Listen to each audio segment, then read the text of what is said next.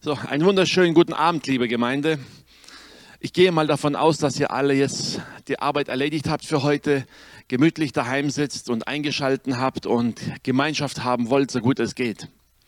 Es ist schade, dass wir momentan wieder auf die technischen Mittel stark zurückgreifen müssen. Aber umso besser, dass wir sie haben, dass wir nicht allein gelassen sind, sondern dass wir trotzdem Gemeinschaft haben können.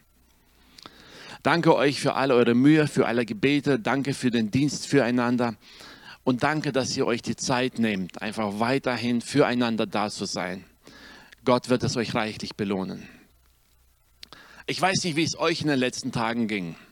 Ich habe mir so manche Gedanken gemacht, wozu das alles und wie soll es weitergehen und was passiert eigentlich da. Warum kommt es, obwohl wir gerade in einer Zeit, wo wir besonders stark auf alles achten wollten, alle Richtlinien beachten, dass ausgerechnet da wieder etwas vorfällt, was uns auszubremsen scheint? Zumindest nach unserem Gefühl. Wozu brauchen wir das alles? Und bei all den Gedanken sind mir plötzlich einige Impulse gekommen, die ich heute mit euch teilen möchte. Wisst ihr, es gibt im Leben immer Phasen, und ich würde sie mal nennen, die Zeiten der Erneuerung. Zeiten, in denen wir uns auf das besinnen, was wichtig ist. Zeiten, in denen wir uns eigentlich vorbereiten sollen auf das, was vor uns liegt. Manchmal nehmen wir uns diese Zeiten freiwillig. Und dann ist es gut so. Manchmal planen wir einen Urlaub lang im Voraus, wo wir uns erholen wollen, wo wir einfach wieder frisch auftanken wollen. Manchmal werden wir aber auch gezwungen, uns Zeiten zu nehmen da, wo wir vielleicht gar nicht merken, dass wir sie brauchen. Wenn wir heute so rausschauen auf die Natur, auf die ganze Farbenpracht, es sieht wunderschön aus, aber es erinnert uns auch daran, diese ganze Farbenpracht entsteht dadurch, dass Blätter absterben und dass die Natur einfach sich eine Zeit der Ruhe nimmt. Herbst und Winter eigentlich in unseren Augen vielleicht eine Zeit der Stille, des Absterbens, aber in der Natur ist es eigentlich eine Vorbereitung. Eine Vorbereitung auf das Neue. Eine Vorbereitung auf den Frühling. Auf den, eine Vorbereitung auf das Erwachen, dass wieder Neues entstehen kann. Und ich glaube, dass die Zeiten, die wir jetzt gerade erleben, eine Vorbereitungszeit sind. Eine Vorbereitung auf Neues. Auch wenn es sich nicht so anfühlt. Und wenn man es gerne anders hätte. Aber manchmal geschehen Dinge im Leben und wir können nicht erklären, warum. Ich habe mich dann erinnert an die Geschichte eines Mannes, der Ähnliches erlebt hat. Der in eine Phase hineingezwungen wurde, wo er sich neu besinnen musste. Ein Mann, den man das vielleicht gar nicht so von außen angesehen hat. Er hatte gerade einen Riesenerfolg gehabt. Er hatte gerade viel erreicht und die Hoffnung, dass Neues entsteht, dass eine Art Erweckung geschieht, war da. Und mitten hinein bekommt er eine Nachricht, die ihn umhaut und er flieht. 1. Könige, Kapitel 19, die Verse 5 bis 7 in 1. Könige 19. Wisst ihr, die Geschichte beginnt eigentlich fast wie ein Traumurlaub. Und da heißt es, und er legte sich hin und schlief unter dem Wacholder. Und siehe, ein Engel rührte ihn an und sprach zu ihm, steh auf und iss. Und er sah sich um und siehe, zu seinem Haupten lag ein geröstetes Brot und ein Krug mit Wasser. Und als er gegessen und getrunken hatte, legte er sich wieder schlafen. Und der Engel des Herrn kam zum zweiten Mal wieder, rührte ihn an und sprach, steh auf und iss, denn du hast einen weiten Weg vor dir. Könnt ihr euch vielleicht bildlich vorstellen, wisst ihr, im Urlaub, man liegt im Bett, macht die Augen auf, weil ein Engel dich gerade geweckt hat, egal ob der Engel jetzt Flügel hat oder nicht, bringt dir Frühstück ans Bett, heißt hier, steh auf, iss was. Der Engel ist auch sehr geduldig. Du hast gegessen, hast getrunken und hast dich einfach wieder schlafen gelegt. Und dieser Engel kommt ein zweites Mal, weckt dich wieder und sagt, hey komm, iss was, trink was. Eigentlich eine totale Zeit des Genießens. Aber diesem Elia, um den geht es hier, dem war überhaupt nicht nach Genießen. Er hatte gerade diesen Riesensieg über die Priester des Baal errungen. Er hat Feuer vom Himmel fallen lassen, hat ganz Israel davon überzeugt, dass der Herr Gott ist. Und jetzt war er auf der Flucht, verzweifelt, enttäuscht, frustriert. Und eigentlich war ihm nicht nach Urlaub zumute. Wir lesen nämlich den Versen davor eine eigentlich sehr enttäuschende Geschichte für ihn. Also im Kapitel 19, die Verse 1 bis 4, da heißt es, und Ahab erzählte Isabel alles, was Elia getan hatte und wie er alle Propheten Baals mit dem Schwert umgebracht hatte. Da sandte Isabel einen Boten zu Elia und ließ ihm sagen, die Götter sollen mir dies und das tun, wenn ich nicht morgen um diese Zeit dir tue, wie du diesen getan hast. Da fürchtete er sich, machte sich auf und lief um sein Leben und kam nach Beersheba in Juda und ließ seinen Diener dort. Er aber ging in die Wüste eine Tagesreise weit, kam und setzte sich unter ein Wacholder und wünschte sich zu sterben und sprach, es ist genug. So nimm nur ein Herr meine Seele. Ich bin auch nicht besser als meine Väter. Könnt ihr euch mal das vorstellen? Dieser Elia, der gerade einen seiner größten Siege errungen hatte, er hatte das ganze Volk plötzlich wieder hinter sich. Und dann kommt die Drohung von Isabel, dass sie ihn töten wird. Und Elia rennt um sein Leben. Frustriert, enttäuscht, entmutigt. Er kommt in die Wüste und Gott sei Dank, dass es auch in der Wüste ab und zu Schatten gibt. Er sucht sich ein Plätzchen aus, und sagt zum Herrn, es reicht, ich will nicht mehr. Wozu all diese Kämpfe, wozu all diese Siege, wozu all dieses Leiden und Kämpfen um dein Wort, wenn ich am Ende doch wieder dastehe, frustriert, enttäuscht und scheinbar nur Rückschläge vor mir. Jakobus 5, Vers 17 sagt sehr deutlich, Elia war ein schwacher Mensch wie wir. Und genau diese Geschichte zeigt es auf. Er war ein Mensch wie wir. Mit all den Schwächen, mit all den Sorgen, mit all den Ängsten. Und er betete ein Gebet, dass es nicht regnen sollte. Und es regnete nicht auf der Erde drei Jahre und sechs Monate. In 2. Könige 2, Vers 11 lesen wir eine andere Geschichte von Elia. Und da heißt es, als sie miteinander gingen und redeten, siehe, da kam ein feuriger Wagen mit feurigen Rossen, die schieden die beiden voneinander und Elia fuhr im Wettersturm gen Himmel. Wisst ihr, manchmal fällt es schwer zu begreifen, wie kann es sein, dieser Prophet, der als einer der größten Propheten Israels gilt, dieser Prophet, der, Elia, der Jesus erschien auf dem Berg der Verklärung, dieser Prophet, den man benutzt als Synonym für die Ankündigung des Messias. Sagten, Elia wird wiederkommen und den Messias ankündigen. Dieser Prophet rennt um sein Leben, so wie es uns manchmal geht. Voller Ängste, voller Sorgen, enttäuscht und frustriert, setzt sich unter einen Baum und sagt, Herr, ich habe echt keine Lust mehr ich habe die Nase voll von dem Leiden, von dem Kämpfen. Lass mich doch einfach sterben, ich will nicht mehr. Wisst ihr, wenn ihr jetzt die Geschichte mal zu Ende lest, und ich empfehle euch, lest mal das ganze Kapitel bis zum Ende. Es geht weiter. Elia, gestärkt von diesem Essen, marschiert 40 Tage und 40 Nächte, sagt die Bibel, zum Berg des Herrn. Müssen wir vorstellen, heutzutage, da wird man natürlich äh, Google Maps auspacken, den Fußweg eingeben und sich direkt hinlotsen lassen. Aber nein, es gab es nicht. Elia ging dann von Ort zu Ort. Er wusste, wo ungefähr der Berg liegt. Aber er musste sich durchfragen. Er musste sich orientieren. Und ich bin mir sicher, manchmal lief er auch im Kreis. Vielleicht hat Elia natürlich auch einen eingebauten Navigator als Prophet gehabt. Weiß ich nicht, steht nicht drin. Aber die Bibel sagt, er marschierte dahin.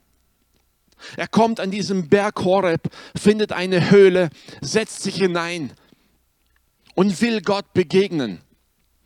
Er will antworten, er will eine Erklärung, was soll das alles hier? Und die Bibel sagt, ja, Gott spricht zu ihm. In dieser Höhle stellt ihm Gott eine sehr erstaunliche Frage und sagt, Elia, was machst du eigentlich hier? Kannst du dir das vorstellen? Einen Sieg erleben, verzweifelt sein, enttäuscht sein, ein Wunder erleben, gestärkt werden. Und du kommst zum Herrn und erwartest vom Herrn Großes. Und die Frage vom Herrn ist, was hast du hier eigentlich zu suchen? Und Elia klagt Gott sein ganzes Leid. Wie schlecht es ihm geht, dass das Volk nicht auf ihn hört und dass er ja schließlich allein übrig geblieben ist. Und da offenbart sich Gott Elia draußen vor der Höhle. In einem Sturm, im Feuer, mit allen Gewalten. Und die Bibel sagt, dann kam plötzlich ein stilles, sanftes Sausen. Und Elia wusste, das ist vom Herrn. Er tritt vor die Höhle.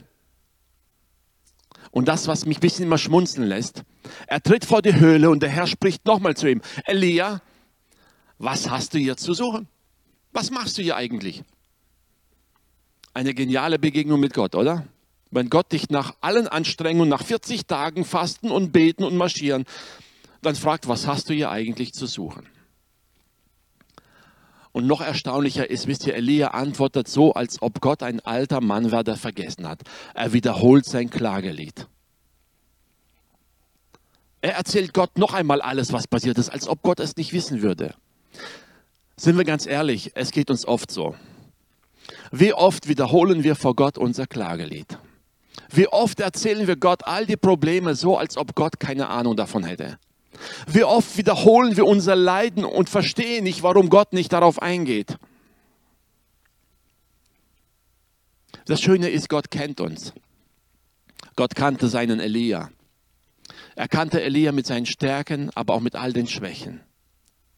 Und das Erstaunliche ist, Gott geht auf das Klagelied Elias überhaupt nicht ein. Er gibt ihm keine Erklärungen, er macht ihm keine Vorwürfe, er sagt ihm nicht, was er falsch und was er richtig gemacht hat, nichts. Das, was Gott aber macht, ist, er gibt Elia neue Aufträge. Und sagt, hör zu, Elia, da gibt es was zu tun.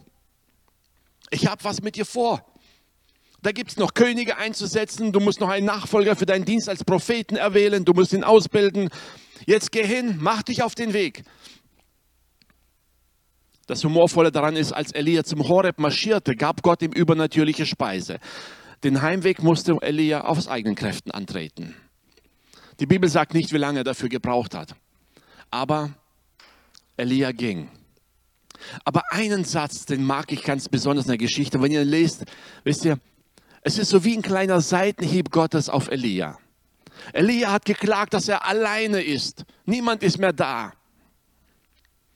Und als, Gott, als ob Gott ihm so ein bisschen Ellbogen die Rippen stupst und sagt, übrigens, ich habe mir 7000 erhalten, die ihre Knie vor Baal nicht gebeugt haben. Elia dachte, er wäre allein und hoffnungslos. Und Gott zeigte ihm, dass er im Verborgenen Dinge tut, die Elia nie gesehen hat. Selbst als großer Prophet wusste er nichts davon, dass Gott in Israel 7000 Männer und Frauen erhalten hat, die ihre Knie vor Baal nicht gebeugt haben. Gott tut sein Werk auch dort, wo wir es nicht sehen. Gott arbeitet da, wo wir manchmal denken, es wäre eine Niederlage. Aber im Grunde genommen ist das, was wie eine Niederlage aussieht, bei Gott nur eine neue Zeit, eine neue Ausrichtung. Manchmal bringt uns Gott in Situationen, wo wir gezwungen sind, über manches nachzudenken in unserem Leben. Und solange alles gut läuft, haben wir nicht die Notwendigkeit, das anzupacken. Wir sehen nicht die Notwendigkeit, unser Leben zu überdenken, wenn alles erfolgreich verläuft. Wenn alles glatt läuft, wenn alles klappt, was wir sagen. Wir sehen keine Notwendigkeit darin, uns selber mal zu überprüfen, solange alles gut läuft. Aber da, wo es manchmal schwierig wird, da, wo wir gezwungen sind, über manche Dinge nachzudenken, dahinter fragen wir meistens zuerst die Umstände und hinterher auch uns selbst. Ich liebe diese Geschichte, weil sie vor allem eins zeigt. Gott kennt die Schwächen seines Propheten. Er wusste, es ist ein Mensch wie jeder andere, mit allen Sorgen und Ängsten. Dieser Elia, der hier aus Angst um sein Leben davonrennt, hat den Tod nie gesehen. Er fuhr in einem feurigen Wagen zum Himmel. Das, wovor er so Angst hatte, hat er eigentlich nie erfahren. Aber er lernte wieder Gott zu vertrauen. Als Gott ihm den Auftrag gab, sagt, geh hin, mach es. Pack die neuen Dinge an, es gibt noch Dinge zu tun. Da war Elia klar, dass die Dinge der Vergangenheit nicht entscheidend sind. Wisst ihr, all das, was Elia beklagt hatte, hatte für seine Zukunft überhaupt keine Bedeutung. Und ich möchte dir das einfach als kleines Wort mitgeben für den Alltag. Wenn du vor Gott betest und klagst und dein Klagelied vor Gott bringst und der Herr hat es nicht erhört und du erzählst Gott am nächsten Tag nochmal all deine Sorgen und er geht wieder darauf nicht ein, dann könnte es vielleicht sein, dass das, was dir heute so viel Sorgen macht, morgen in deinem Leben überhaupt gar keine Rolle spielen wird. Und dass Gott deshalb nicht darauf eingeht, weil es für deine Zukunft überhaupt keine Relevanz hat. Weil diese Klagen, die du heute hast, nicht über deine Zukunft bestimmen. Gott will mit dir planen für den Morgen, für deine Zukunft. Wisst ihr, wir orientieren uns so gerne an unseren Umständen, ob alles passt, so wie wir es gern hätten.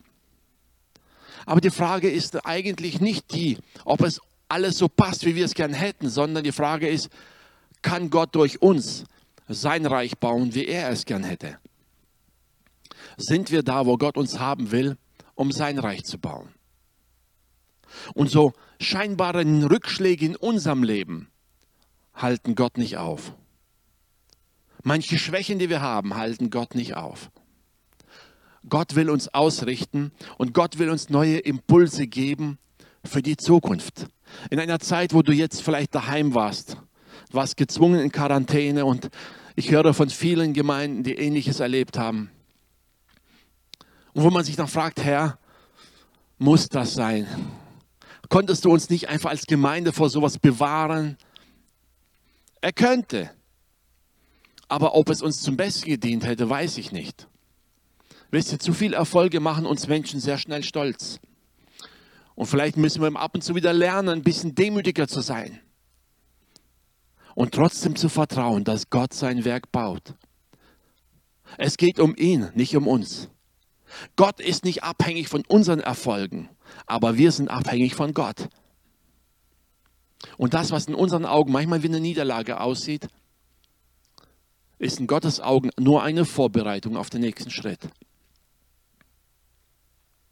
Elias Job war erledigt, als er Gott offenbarte vor ganz Israel. Es war Zeit, Neues zu tun. Das Ergebnis seines Sieges war nicht das, was Elia sich erhofft hatte. Aber Gottes Werk ging weiter. Gott baute sein Reich weiter. Dass wir in solchen Phasen, wo wir Gott dienen, wo wir Gott von ganzem Herzen suchen, wo wir uns hingeben und manchmal auch über unsere Kräfte hinaus arbeiten. Dass es da Phasen gibt, wo wir müde werden, ist vollkommen normal. Und wisst ihr, Jesus kannte das auch. Jesus sagte mal zu dem Volk Israel Matthäus 11, die Verse 28 und 29. Kommt her alle, die ihr mühselig und beladen seid. Ich will euch erquicken.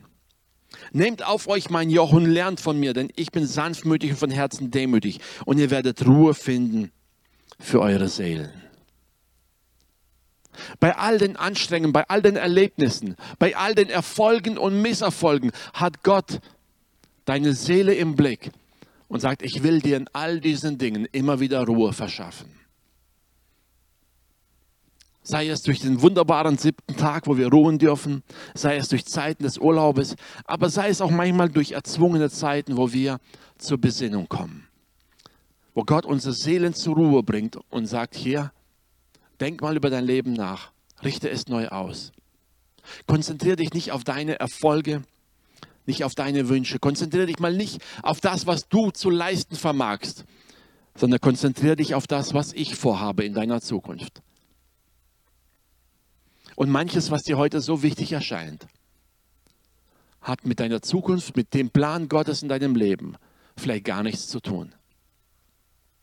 Gott will deinen Blick auf Neues ausrichten. Und wisst ihr, es gibt einen schönen Vers in der Bibel, in Johannes 4, Vers 6.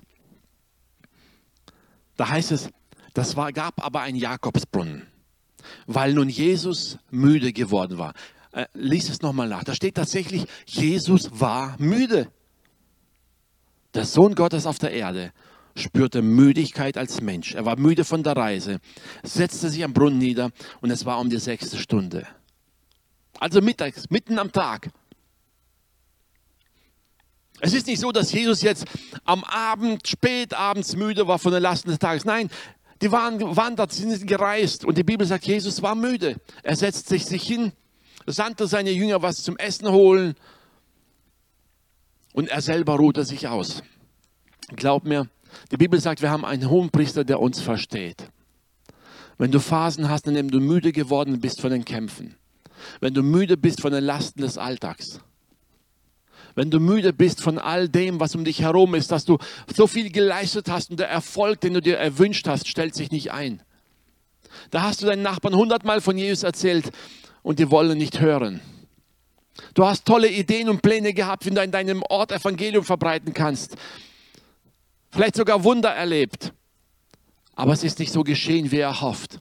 Dann willkommen im Club. Elia kennt dich. Ja, Elia hat das auch erlebt und er hat auch diese Phase erlebt zu sagen, ich habe keine Lust mehr. Herr, lass mich doch einfach sterben, ich will nicht mehr. Manchmal ist es gut, dass Gott unsere Gebete nicht erhört, so wie wir es gern hätten. Und ja, Elia hat Gott erlebt, übernatürlich großartig. Er hat erlebt, wie er einen jungen Propheten ausbilden durfte, der noch mehr bewirkt hat als er selber. Er hat miterlebt, wie Könige eingesetzt wurden, wie Gott Geschichte schrieb. All das war in diesem Moment ihm nicht sichtbar. Aber rückblickend konnte er sagen, Gott sei Dank, dass er an dem Busch nicht gestorben ist. Ich möchte heute hineinsprechen in dein Leben. Ich weiß nicht, wie es dir gerade geht, ob du jetzt dich erholt hast einige Zeit oder ob du frustriert bist und enttäuscht bist von dem, was nicht so gelaufen ist, wie du es gern hättest. Ob du jetzt voller Motivation deine Arbeit anpackst oder dir noch gar nicht klar ist, was die Zukunft bringt. Und momentan sind die Nachrichten nicht besonders erfreulich. Die ganze Welt liegt im Chaos. Keiner weiß so richtig, was ist der richtige Weg. Jeder versucht etwas und keiner kann dir sagen, ob es gut geht. Ich möchte dir eins sagen. Vertrau deinem Gott denn er hat den Ausweg schon längst vorbereitet. Während wir vielleicht so wie Elia noch da sitzen und entrüstet sind über all das, was geschieht, hat Gott längst die Zukunft im Blick, hat sie längst in der Hand und er plant längst seine nächsten Schritte. Und er sagt dir einfach nur, vertrau mir. Vertrau mir. Tu, was ich sage. Vertrau mir, dass ich in all diesen Umständen dein Leben im Griff habe. Glauben heißt, Gott zu vertrauen, nicht den Umständen. Glauben heißt nicht auf das Sichtbare zu schauen, sondern Gott zu vertrauen, der das Unsichtbare sieht, der die Zukunft kennt und der dir sagt, folge mir. Halte dich an mein Wort. Hör auf das, was ich dir sage. Und tu, was ich dir sage. Nicht das, was du gern hättest, nicht das, was andere gern von dir hätten, sondern tu, was ich dir sage. Und Gottes Plan ist unabhängig von allen Umständen dieser Welt. Da, wo wir glauben, dass irgendein Virus uns ausbremsen konnte, uns ein bisschen lahmgelegt hat, da sieht Gott einfach nur eine Zeit der Erneuerung, der Neubesinnung und der Neuausrichtung für dich und mich. Auch wenn wir vielleicht niemals auf dieser Erde vollkommen verstehen werden, warum und wieso, eines Tages wird Gott uns die Augen öffnen und werden sehen, dass hinter all dem seine Macht steht. Und dass nichts, kein Chaos dieser Welt ihn aus der Kontrolle oder aus der Ruhe bringen kann.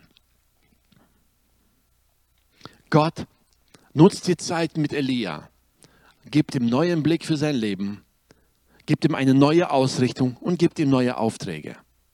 Und so wünsche ich dir, dass in dieser Zeit, wo wir uns vielleicht zurückziehen müssen, wo wir die Gemeinschaft, die wir so lieben, nicht ausleben dürfen. Wisst ihr, wir teilen ja gerne. Wir teilen Freude und wir teilen Leid. Wir teilen Feste und wir teilen manchmal auch Corona. Aber wir lieben die Gemeinschaft. Und selbst wenn alles nicht so läuft, wie wir es gerne hätten. Ich möchte dich dazu motivieren, mit dieser Geschichte von Elia, nimm dir diese Zeit, wieder auf Gott zu hören und zu fragen, Herr, was hast du vor? Nicht, wie geht es mir und was passiert mit mir, sondern die erste Frage, Herr, was hast du vor? Wie baust du dein Reich? Und wo willst du mich haben? Was ist mein Part in deinem Plan? Was kann ich dazu beitragen, dass dein Plan sichtbar wird und sich erfüllt? Hab Glauben an Gott. Hab Glauben an den, der dich geschaffen hat, der dich erlöst hat, der dich gerufen hat und der mit dir ist. Hab Glauben an deinen himmlischen Vater, der dich durch diese Zeiten hindurchträgt, trotz aller Schwächen. Und obwohl wir manchmal versagen, obwohl wir vielleicht manchmal frustriert sind, so wie Elia, und obwohl wir manchmal einfach alles hinschmeißen wollen, sagen, ich will nicht mehr.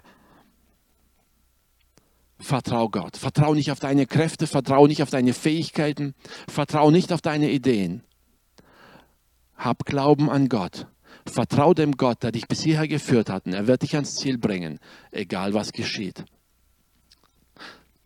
Ich wünsche euch in diesem Sinne heute einen Abend, wo Gott euer Herz zur Ruhe bringt. Wo Gott wie bei Elia eurer Seele Nahrung und Stärke gibt und ihr vorwärts gehen könnt. Dass ihr einen neuen Blick bekommt, dass der Heilige Geist hineinspricht in euer Herz, euch die Zukunft vor Augen hält und sagt, ich habe einen guten Plan für dich. Ich habe einen super perfekten Plan für dich. Und ich will mit dir dahin durchgehen. Ich will dich erleben lassen, die Größe und die Herrlichkeit Gottes in deinem Leben. Und du wirst sehen, wie deine Gebete erhört werden. Du wirst sehen, wie Menschen, die dir am Herzen liegen, Gott erkennen. Du wirst sehen, wie Umstände sich verändern zur Ehre Gottes. Hab Vertrauen. Ich wünsche euch Gottes reichen Segen an diesem Abend und eine Stärkung und dass ihr hineingeht in die neue Woche voller Zuversicht und Vertrauen und mit diesem hoffnungsvollen Blick in die Zukunft. Gott ist mit uns. Amen. Gott segne euch.